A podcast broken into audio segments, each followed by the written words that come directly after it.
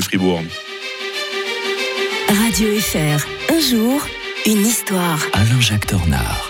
Il nous rejoint cette matinée de mardi comme il le fait tous les autres jours de la semaine. Bonjour Alain-Jacques Tornard. Bonjour Mike. L'historien de Radio Fribourg pour évoquer la disparition il y a dix ans, jour pour jour, d'un grand homme d'État quand même, un Nelson Mandela. Oui, il avait 95 ans. euh, Ça a été une apothéose nationale. Il était universellement reconnu comme l'une des plus fortes personnalités de la fin du XXe siècle, tout simplement. Il était né en 1918 euh, dans, près d'Eastern Cap, euh, le futur président. Il avait grandi même avec les bergers, donc c'était c'est- assez étonnant de voir. Et il avait été poussé à faire des études parce qu'on avait repéré qu'il avait beaucoup de talent euh, pour faire ses études. Il avait fait des petits boulots, donc euh, c'est vraiment le self-made man, un petit peu quelque part. Et il avait fondé, euh, il est co-fondateur en 1944 de la Ligue de la jeunesse de l'ANC. Vous savez, c'est l'African National Congress, le fameux parti euh, dont il va être l'âme.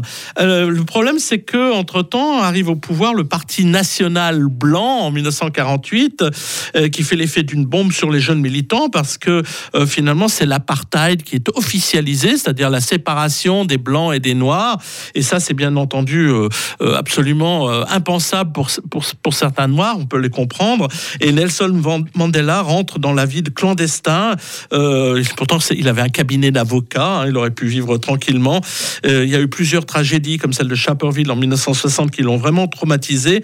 Et il fonde la branche armée du parti, le fer de lance de la nation, qui organise euh, d'ailleurs des sabotages en 1961, sans faire de victimes, je le précise.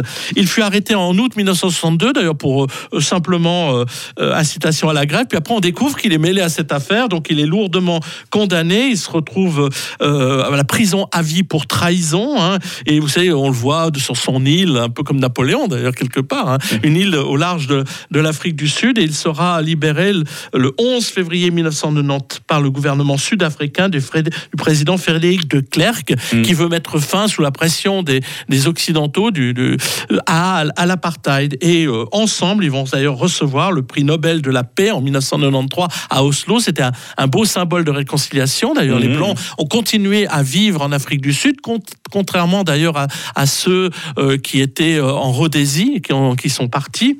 Et lui a été élu à la présidence en 1994. Son gouvernement, il se voulait le gouvernement arc-en-ciel, hein, c'est-à-dire un, un peu avec, avec tout le monde. Et puis bon, euh, il quitte la présidence en 1999.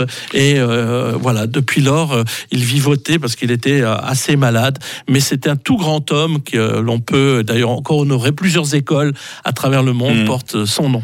D'un homme d'État à l'autre, alors je sais pas si on peut vraiment les mettre sur le même plan euh, côté euh, sympathie, mais voilà, lui aussi, c'est quelqu'un qui a marqué euh, l'histoire du XXe siècle à sa manière, un certain Léonid Brejnev. On en parle demain, toujours avec l'historien de Radio Fribourg, Alain Jacques Tornard. Excellente journée. Bonne journée à tous. 6h52.